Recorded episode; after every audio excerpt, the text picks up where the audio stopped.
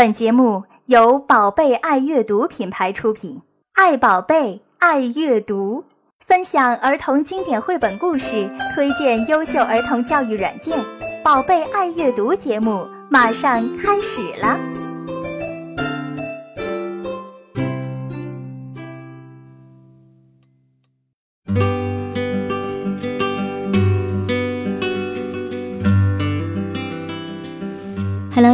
朋友，大家好，欢迎在这个周四呢再一次来到我们宝贝爱阅读节目。我们在上海给你打招呼。那第二届上海国际童书展呢，已经精彩谢幕两周有余了。但是关于书展的记忆，关于绘本阅读热情，相信还会在这个冬日里继续燃烧，继续温暖着我们。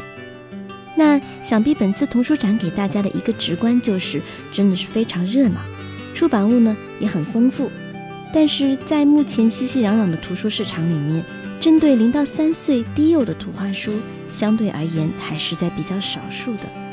那么在这次造访上海的国际嘉宾中，就有一位非常资深的创作者，也是近年来少儿社着力打造的幼幼成长书系列中特别推崇到的一位绘本大师。他的多本著作呢，都被收录在日本福音馆儿童之友的一套大书系中。并且在日本图画书界呢，都是畅销之作。那他就是今年已经七十四岁的和歌山静子。应该说，和歌山老师的作品的辨识度是很高的。假如你看过他的点点点、A V、向日葵的话，一定不会忘记，呃，里面具有代表性的粗线条，但是呢，却充满着生命的跃动。那本次书展，我也是很有幸全程参与到何格山老师的呃读者见面会中，其中呢包括在威海路幼儿园、在长宁图书馆，以及在我们的大本营我们宝贝爱阅读体验馆的读书分享会。何格山老师呢，也是在非常忙碌的日程表中挤出一点点的空隙，接受了我们的独家采访。那么今天的节目里面呢，就让我们一起走进这一位看起来非常平和，而实际上是独具个性和魅力的创作者吧。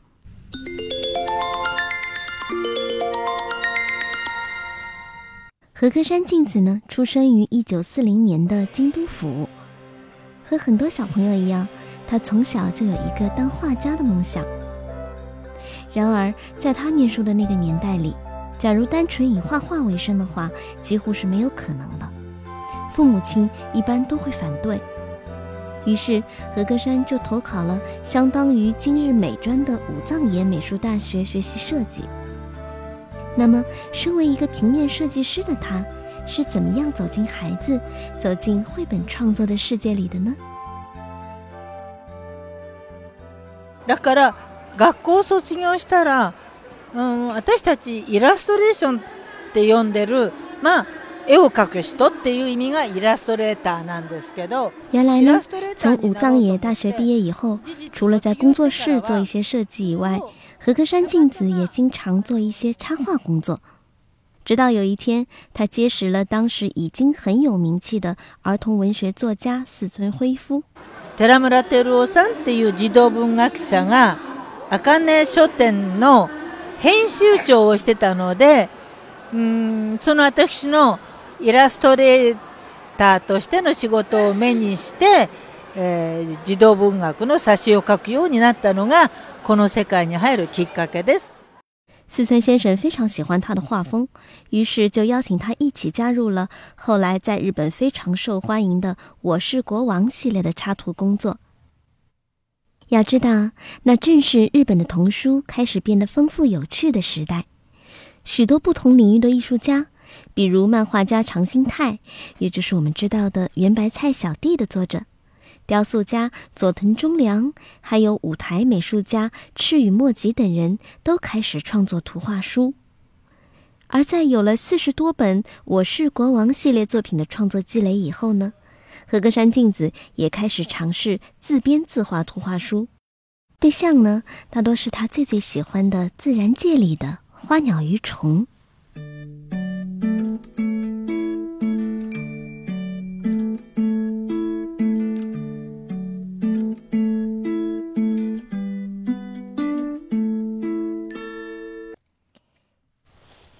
出版于二零零一年的《向日葵》，大概是和歌山静子最令人津津乐道的一部作品了。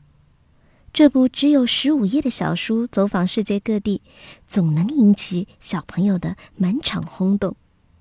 试想一下，假如让你去给孩子介绍向日葵，你会怎么做呢？去网上下载一幅高精像素的图片，然后再配上一些文字说明吗？那现在就来看看和歌山镜子老师是运用了怎样简单、直接却令人难以忘怀的方式吧。那我们现在开始讲这本大书喽。来，小种子，咚，泥土里的小种子，咚咚咚咚，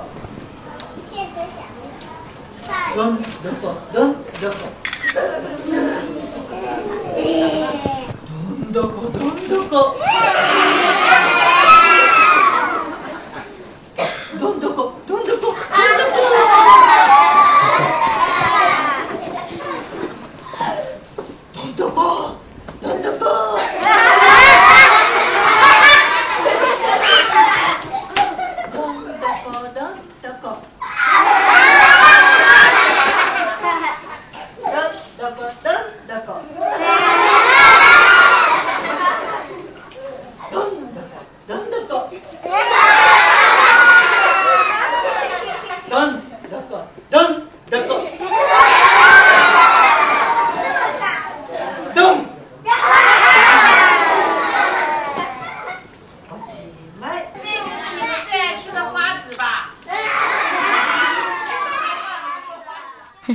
以上呢就是何格山老师在威海路幼儿园做小读者见面会时的实况录音了。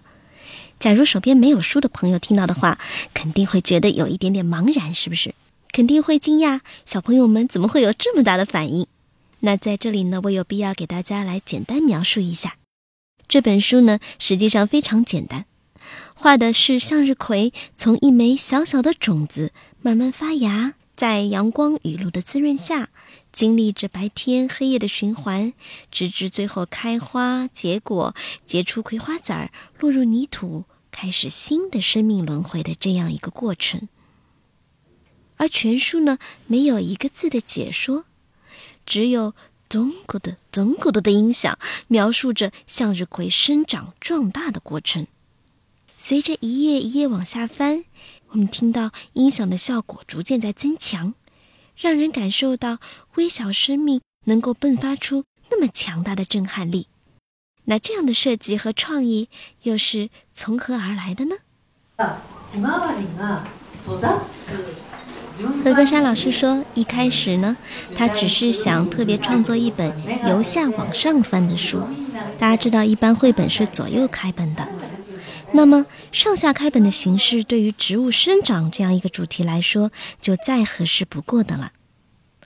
为了创作《向日葵》这本书呢，他进行了真正的田野调查。那观察向日葵从播种到最后成熟的过程，就需要将近半年的时间。在读者见面会上，何格山女士还特别向我们展示了画向日葵的多次草稿和最后的完成稿。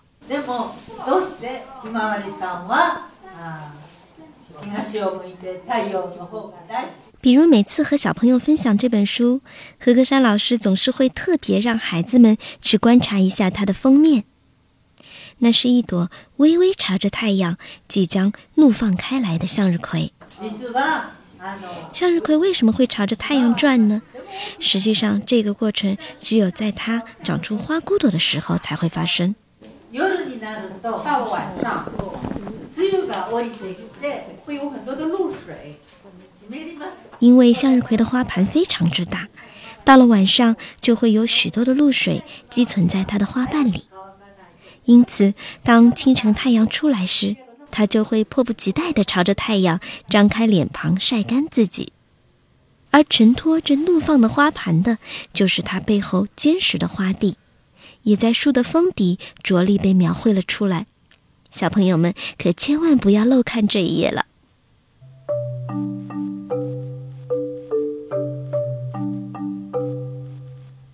而在两年的创作时间里，何格山老师说，其实花费他最多脑筋的还不是图画，而是这本书的文字，而这恰恰成了最最吸引小朋友的部分。对于中国的小读者来说，“总古的总古的”这样几个字的搭配，尤其是用日语元音来呈现的话，这个声响本身就是非常新鲜的，却又非常的贴切。而事实上，在何格山老师的许多作品中，比如说《A V》，还有后来受向日葵启发，专门描写快茎植物的“咚咕嘟咚”等等，声音都是一个非常非常重要的表现部分。这又是为什么呢？え、あの その前にその寺村太郎さんの王様を書いてる時から、寺村さんの擬音語は。原来啊，在和四村辉夫先生合作的时候，何格山老师就发现，四村创造了很多自己独有的拟声词和拟态词，深受孩子们的欢迎。 于是他也有意识地运用到了自己的创作中去。比如说“咚咕嘟”这样的搭配，原来在日语中是指古代人车行进的声音，而在这里运用到植物的生长，也是很贴切的。何格山老师说，他特别认同日本图画书大家松居直先生在《幸福的种子》里的一个观点：图画书是家长念给孩子听的书，而不是由他们自己来看的书。所以，语言就应该是一个特别值得研究的部分。这里是宝贝爱阅读，爱宝贝，爱阅读。相较于点点点和向日葵这些书而言，何格山老师新近创作的一本书，也是特地带到本次童书展来做阅读推广的一本书。《我是鸟》讲述的就是一个比较完整的故事。《我是鸟》呢，是日本野鸟协会，也是一个环保组织的一个委托作品，旨在告诉小朋友们怎样来正确对待不幸从树上掉到地上的小鸟。那么，在这样一个命题作文里，和歌山镜子还是依旧保持了它拙朴中见细节、简单中见人性温暖的品质。让我们一起去听一听吧。我是鸟，啾啾，你好，你想知道为什么会在地上吗？你愿意？讲讲我的故事吗？我出生的时候还是一个蛋，爸爸妈妈轮流照顾我。看妈，的屁股好温暖呐，哈，不停的给我温暖。我们啄破了蛋壳，咔咔咔，钻了出来。爸爸妈妈出去寻。找食物，把我们养大。我们吃青虫、毛毛虫、蚯蚓，还有好多好多好吃的。窝里松松软软的，很干净。因为爸爸妈妈每天都会把便便清扫出去。鸟儿长大了都要离开窝，可我还是有点害怕，不敢出去。我害怕今天我终于鼓足了勇气往下一跳，哦，结果却失败了，掉到了地上，咚！叽叽叽！我刚刚还听到妈妈的声音呢。所以你不用担心，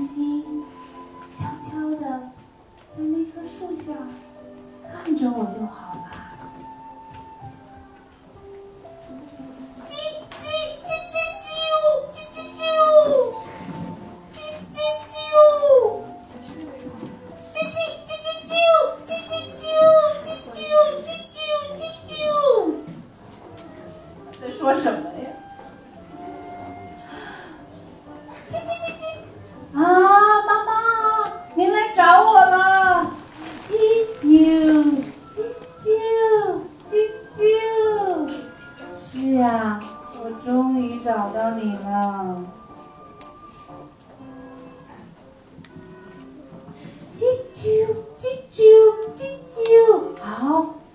现在我要教你怎么飞，好好看着我哦。啾啾啾啾叽叽叽叽叽，我会飞了，我会飞了。我还学会了捉虫子呢，可喜欢吃青虫了。哎呀，忘了和刚才那个小孩说再见了。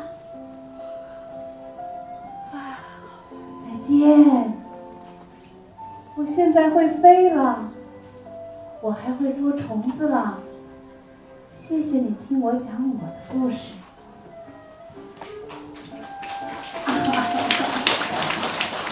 刚才我们听到的是国内著名阅读推广人、本次何格山老师上海之行的全程翻译林静女士现场演绎的《我是鸟》。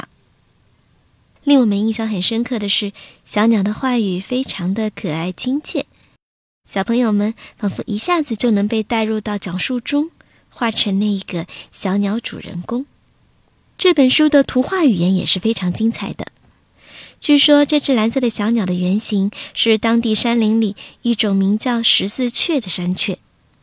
为了让何格山女士更好的进行创作，野鸟协会带她去野外观鸟，还特地在他们家门前的树上做了一只鸟窝，让她能够目睹鸟儿栖息、生蛋、长大、起飞的全过程。在绘画的手法上，和格山镜子也是沿用了她的粗线条风格。这种风格很容易被孩子们喜欢，甚至模仿。但是看起来像小朋友们蜡笔一样的笔触，其实呢是用油画笔和油画颜料来完成的。在书中，我们注意到几乎所有小鸟出场的时候都是以正面相出现，而其他的角色，比如说那一个小男孩，就只有背面相，仿佛从来都不会去惊扰小鸟。就算是天敌猫儿和蛇的面目也不狰狞，但是也并不故作可爱，因为这就是自然生态的原貌。所以，当你读完这个故事的时候，你会感受到这样一种非常平和的世界观。我们每一个人面对小动物，要怀有一颗善心，但是也不必刻意施予，而是要遵从自然生态的法度。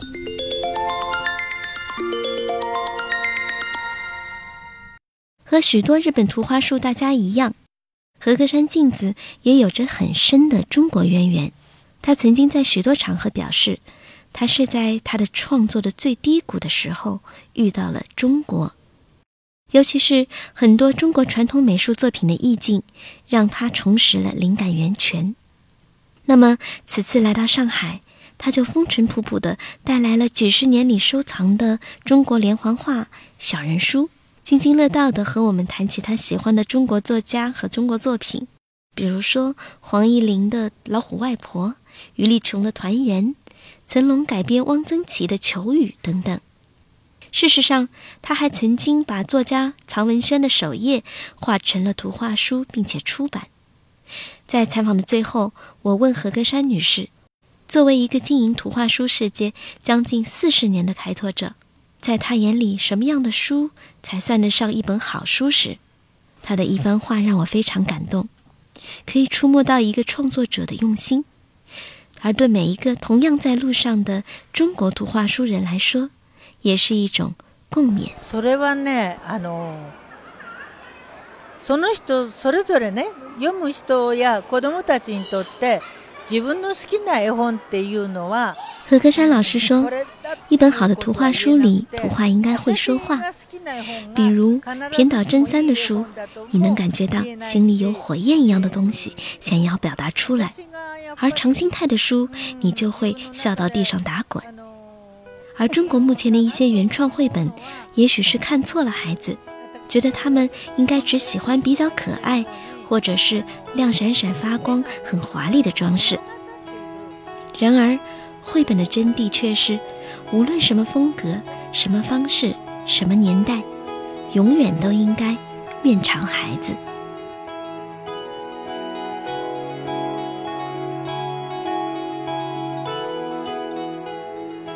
好了，本期《宝贝爱阅读》作家在上海特别专栏节目呢，就要到这里结束了。在这里呢，我要特别感谢支持本次采访的少年儿童出版社，以及为采访做翻译的著名的阅读推广人林静，还有前普普兰的总编辑钟喜文纪子老师。那由于这一期节目呢是中日语双语互送，可能会带来一些收听的不便，也希望大家能够理解。那关于本期节目的更多详情，也可以通过我们的微信文字版来了解。我们的公众微信账号是 Baby Reading，B A B Y R E A D I N G。如果想要了解何格山老师的书籍以及更多美丽的图画书的话，也可以访问我们的官网以及借阅平台 wow wow dot com，W A W U W A W U dot com。好了，今天的节目就到这里了，我是主播马笑，两周以后我们再见吧。Suffering speaks